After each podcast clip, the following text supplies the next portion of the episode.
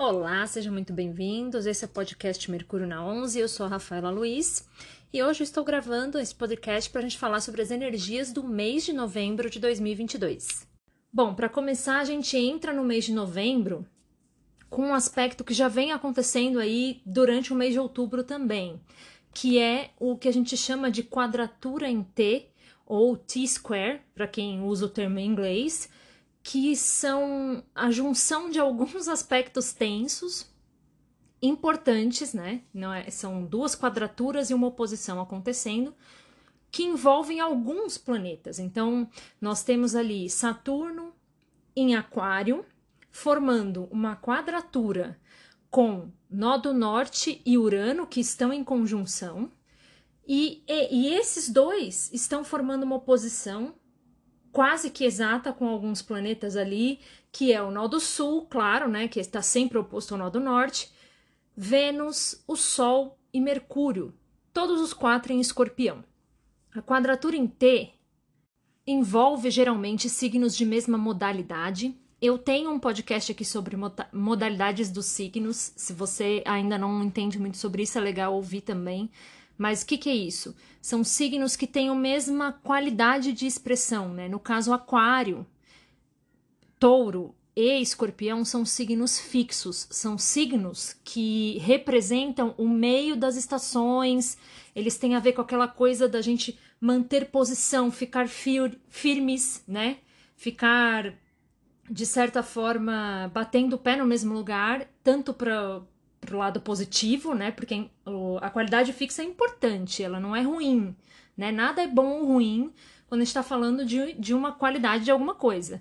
Mas se a gente pensar, por exemplo, que touro, onde está Urano, fala da manutenção das coisas e Urano necessariamente fala de você romper com padrões, romper com aquilo que está sempre do mesmo jeito, com a mesmice, aí você começa a pensar que existe um certo paradigma ali que existe um, um, um desafio mesmo, um conflito de, entre o propósito daquele planeta com uma qualidade daquele signo, enfim.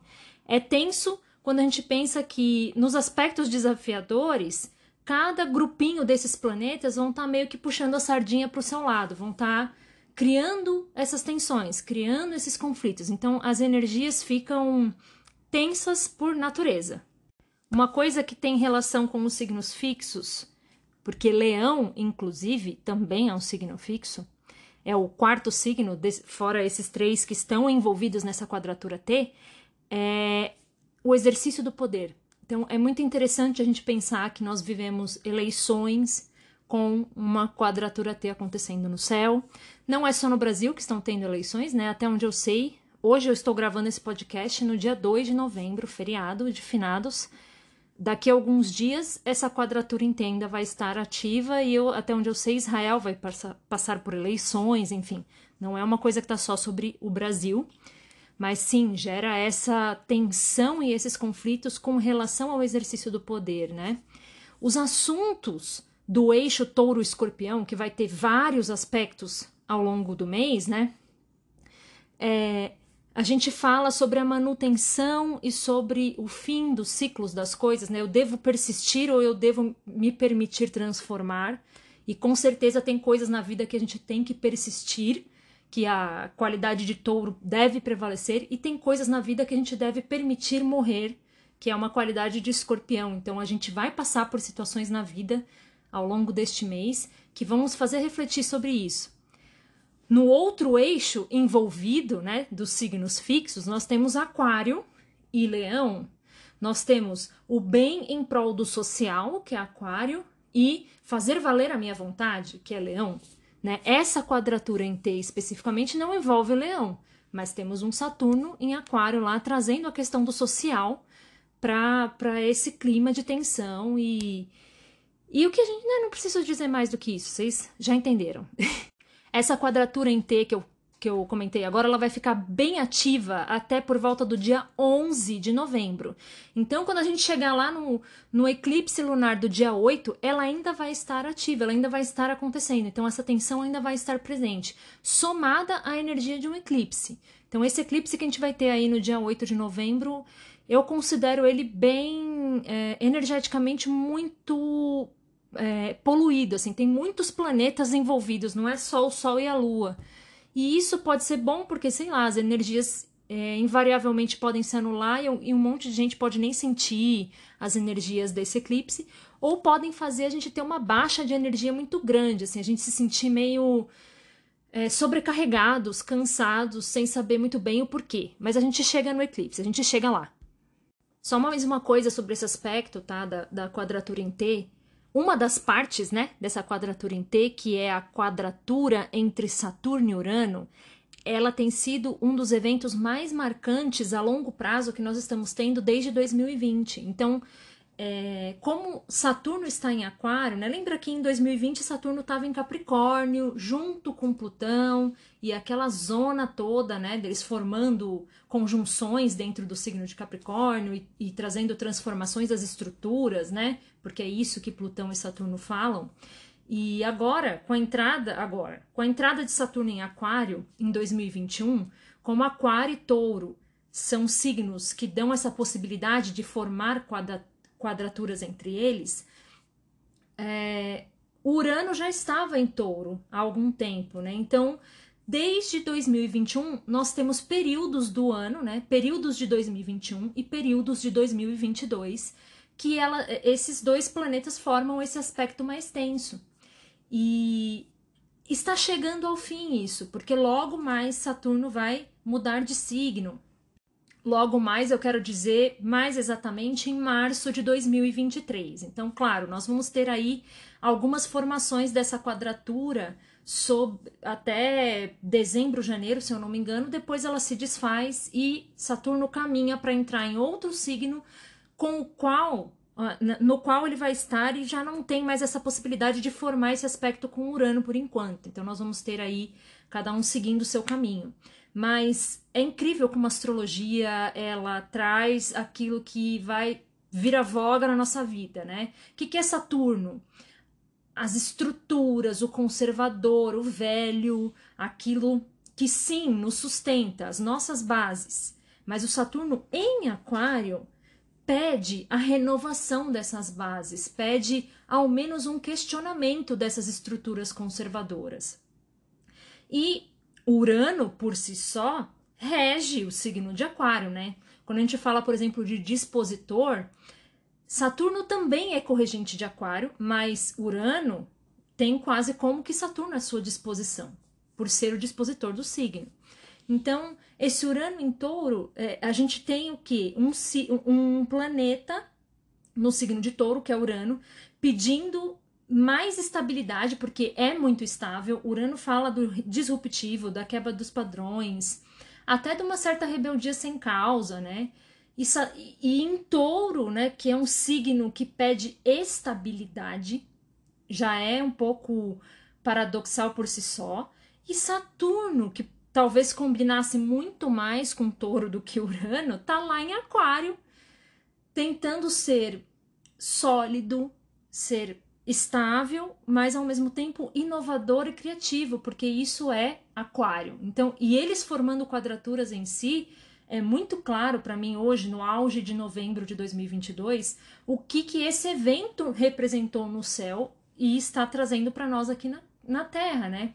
Ah, o questionamento das nossas estruturas, das nossas fundações, do que realmente deve continuar e seguir conosco como sociedade, porque, é, porque Aquário fala do social e Urano por si só também, né, é o regente.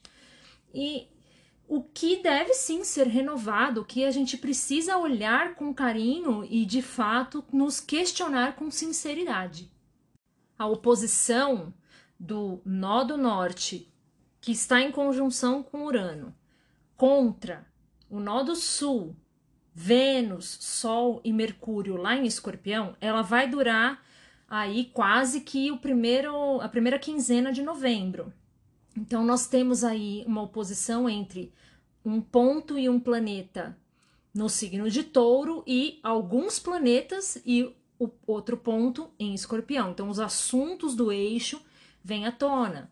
O que deve morrer e ser transformado, o que eu devo lutar e fazer valer para que prevaleça, o que eu devo dar manutenção, tanto na minha vida quanto no meu trabalho, na forma de me expressar, no que eu dou valor, né? Isso é assunto de Vênus que tá lá, é assunto de Mercúrio que tá lá junto com o Sol, enfim.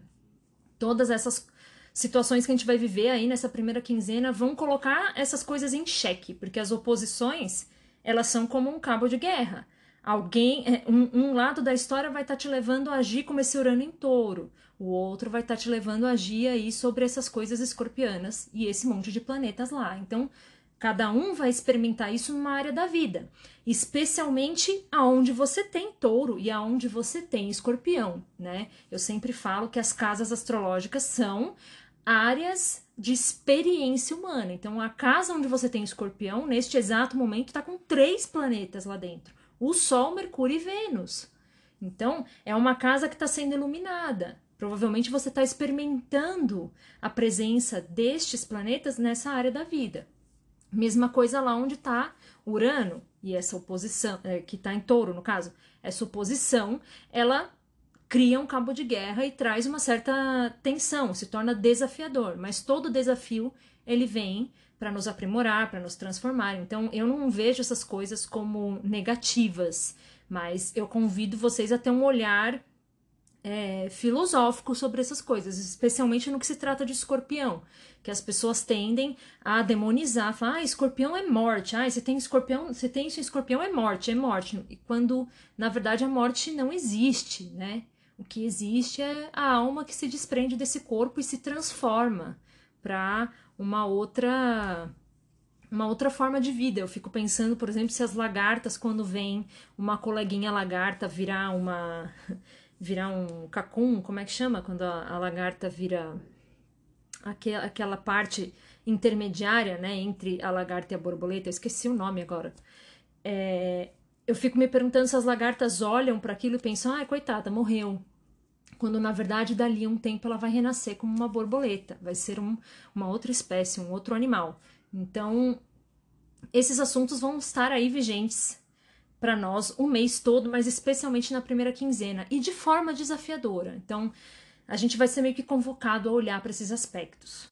A lua fica crescente é, em Aquário no dia 1 de novembro e forma uma conjunção com Saturno. Então, ao mesmo tempo que é uma lua aquariana, né, mais libertária, mais em busca de liberdade e onde o amor é a liberdade em si mesmo, é também uma lua que está em conjunção com Saturno. Então, uma lua que também demanda estabilidade, uma lua que também demanda vamos olhar para a realidade das coisas, a realidade dos fatos, a realidade das minhas emoções.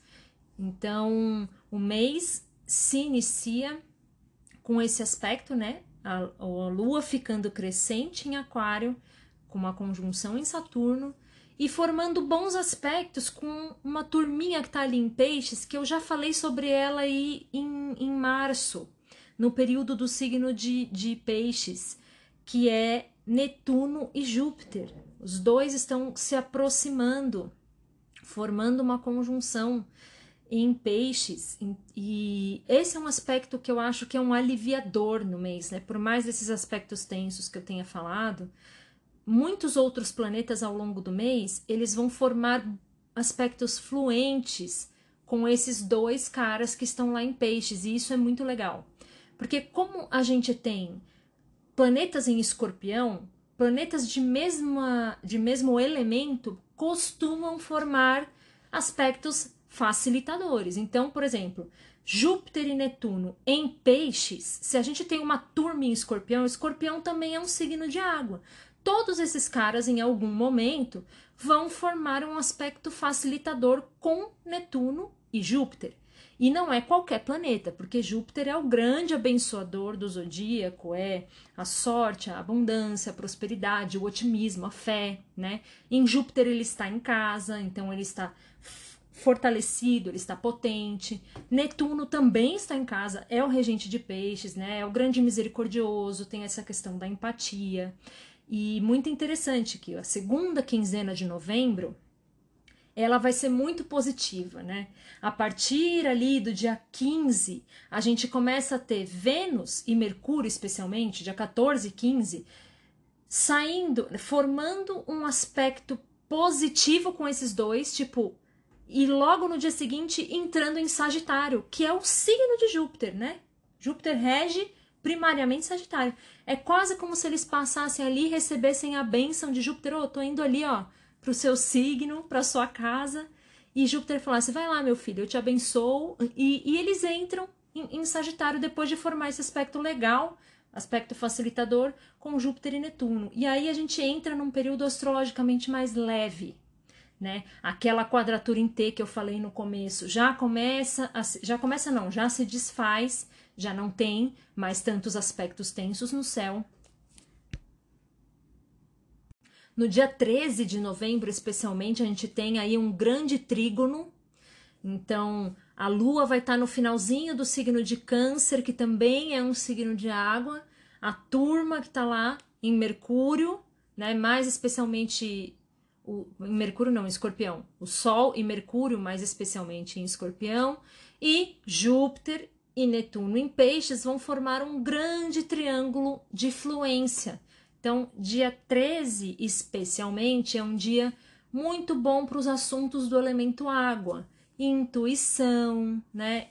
emoção, conexão, é, amorosidade, empatia, misericórdia, todos esses assuntos do elemento água nos, nos signos do zodíaco vão estar muito favoráveis, porque vai ter uma penca de planetas neles, né, incluindo a Lua. Nesse mesmo dia, é, na verdade no dia 14, a Lua já entra no signo de Leão e aí ela já adentra um signo de fogo. Mas por alguns momentos aí, entre 13 e 14, a gente vai ter um grande trígono que é um aspecto bem favorável na astrologia e facilitador. As coisas tendem a fluir de forma mais natural e pacífica. Outro cara que vai formar um aspecto positivo com planetas que estão em signo de água é Plutão. Plutão está em Capricórnio, que é um signo de elemento terra, mas o elemento terra, ele é meio que parceirinho, assim, do elemento água. Ele forma aspectos bons também com, com signos que estão em elemento água. Então, é, Plutão, lá em Capricórnio, vai ter de 9 até 23, 24 de novembro, ou seja, é um bom período do mês aí, vai formar aspectos fluentes com o Júpiter e Netuno lá em Peixes e com a turma que vai estar tá ali entre Escorpião e Sagitário, né? Porque a, dia 23, por exemplo, nós já vamos ter o Sol é, no grau 1 ali de Sagitário já, mas ainda vai estar tá formando um pouquinho de um aspecto positivo entre eles. E isso é muito legal, porque o Plutão, formando esses aspectos positivos, estando em Capricórnio, que é um signo que fala das estruturas, das organizações, a tendência é que as coisas caminhem para uma certa normalidade, seja lá ela qual for, né? Seja lá o que, o que vai se desenrolar. E isso eu tô falando no macro e no micro, eu tô falando até na nossa rotina dentro de casa, na nossa vida, assim. Então é um bom momento para você ordenar as suas é, emoções, alinhar com a sua rotina, é, construir essa rotina mesmo, né? Capricórnio fala tanto da construção das coisas, da construção da sua realidade formando esses bons aspectos, especialmente com Júpiter e Netuno em peixes, que tem essa coisa da misericórdia, da graça divina, é quase como se coisas que parece que não progrediam nos assuntos de Capricórnio agora consigam progredir. Então, de repente, mudanças que você está tentando produzir na sua carreira é, vão, parece que, começar a dar sinais de que estão acontecendo. Agora vamos falar sobre o eclipse, então, que vai acontecer no dia 8 de novembro. Para nós aqui no Brasil, eu acredito que não vai ser visível, ou porque ele vai ser parcialmente visível na, na América do Sul, mas eu acho que é na região ali do, do Pacífico que ele vai ser visível. Até onde eu sei, eu não pesquisei aonde vai ser visível ou não, mas Astrologicamente isso não importa, porque ele vai, né, os seus efeitos vão atender a todos nós, né? Independente se a gente consegue ver ou não o, o eclipse. No dia 7, a lua entra no signo de touro já, e já se aproxima de Urano. Então, Na, a configuração do eclipse ela acontece com Lua e nó do norte e Urano, todos em conjunção, todos ali formando um grupinho, uma bandinha.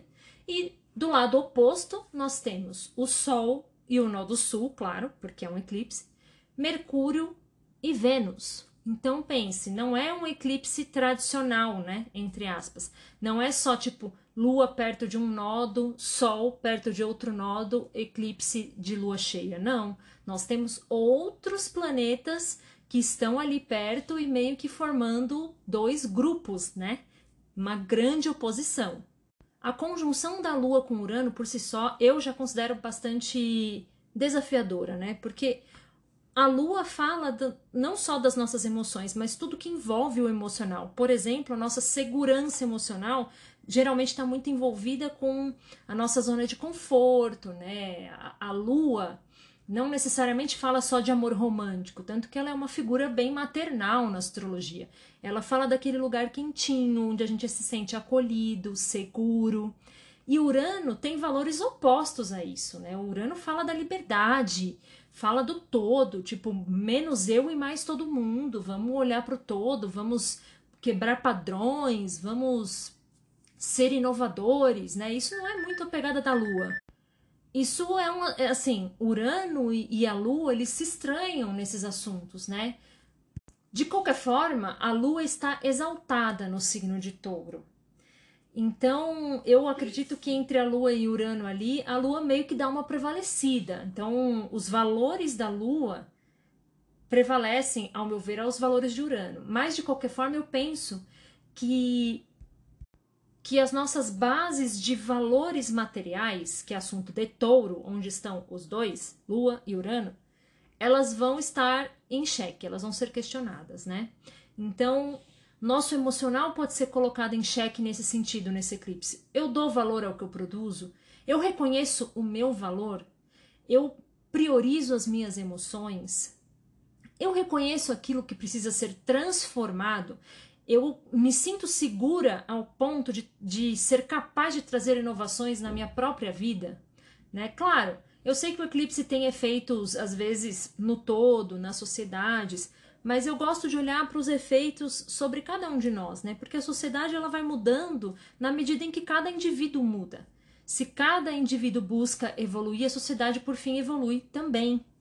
Então, só esse aspecto em si da Lua com Urano eh, já traz todos esses questionamentos à tona. Lembrando que o eclipse, muitas vezes a gente pode sentir os efeitos dele muito antes de dele de fato acontecer. A energia parece que ela vai se formando e até um dia em que o evento se manifesta no cosmos, mas nós já estávamos sentindo, digamos assim. Então pode ser que quando você esteja ouvindo esse podcast, você já esteja nesses questionamentos, né? Ontem mesmo eu estava conversando com uma amiga com a minha amiga Lu, e eu tava falando sobre isso, sobre algumas coisas que eu, ta, eu tenho alguma tendência de não dar valor naquilo que eu produzo ou naquilo que eu conheço.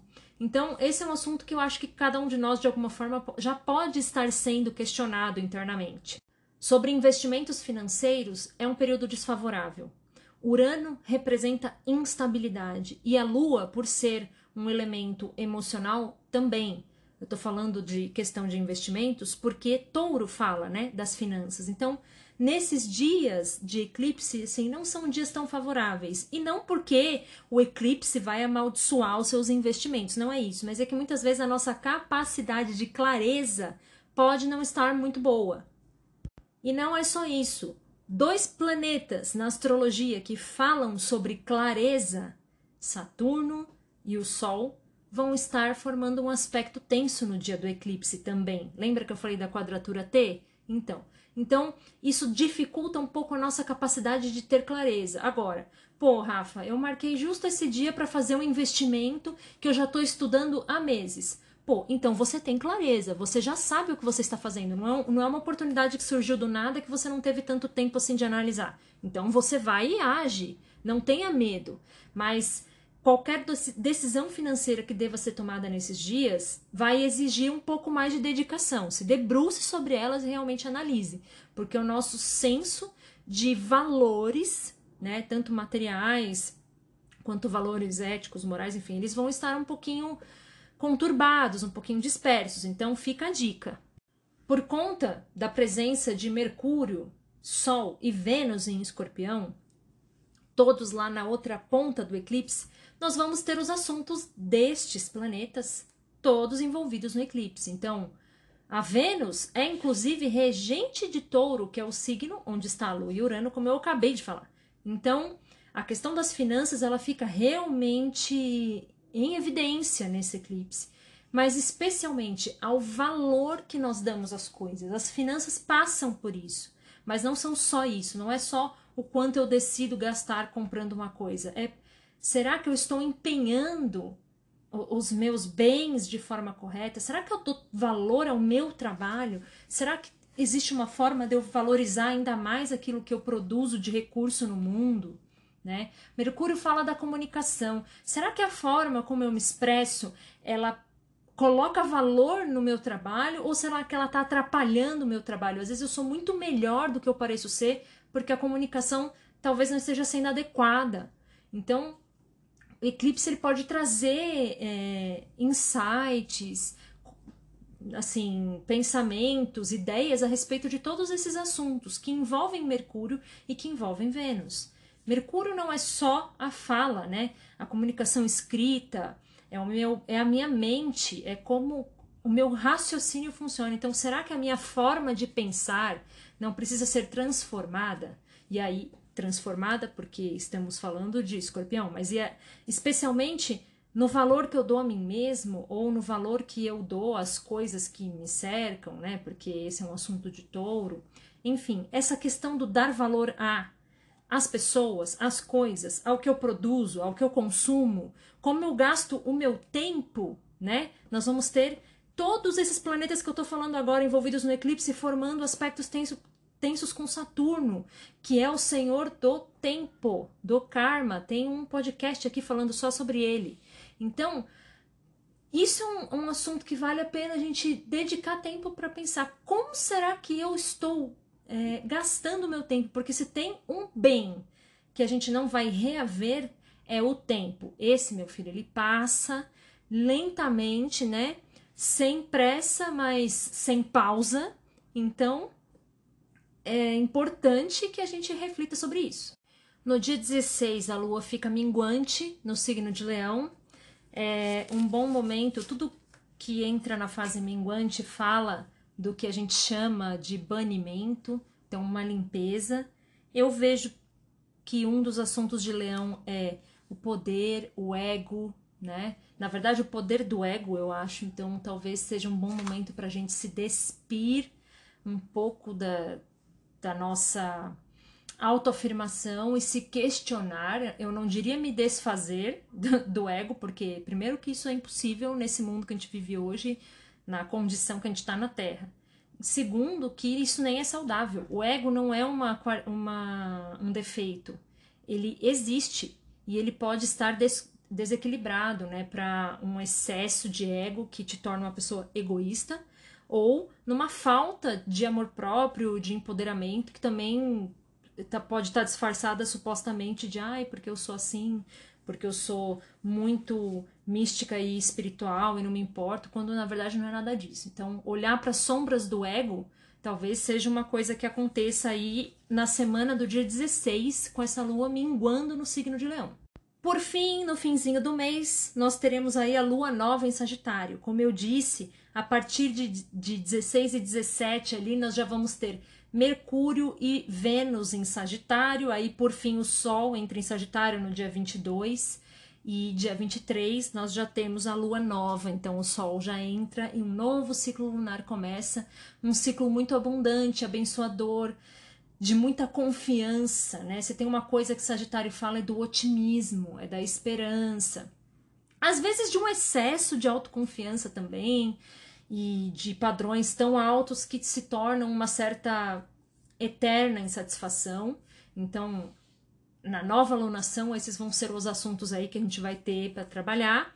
Mas a partir da segunda quinzena de novembro, as as fluências dos aspectos eu acho que vão deixar o clima mais leve, né? A gente já vai estar tá aí entrando com eventos como a Copa do Mundo, se preparando para o Natal, então tudo isso eu acho que colabora pra, até para a psicosfera, né?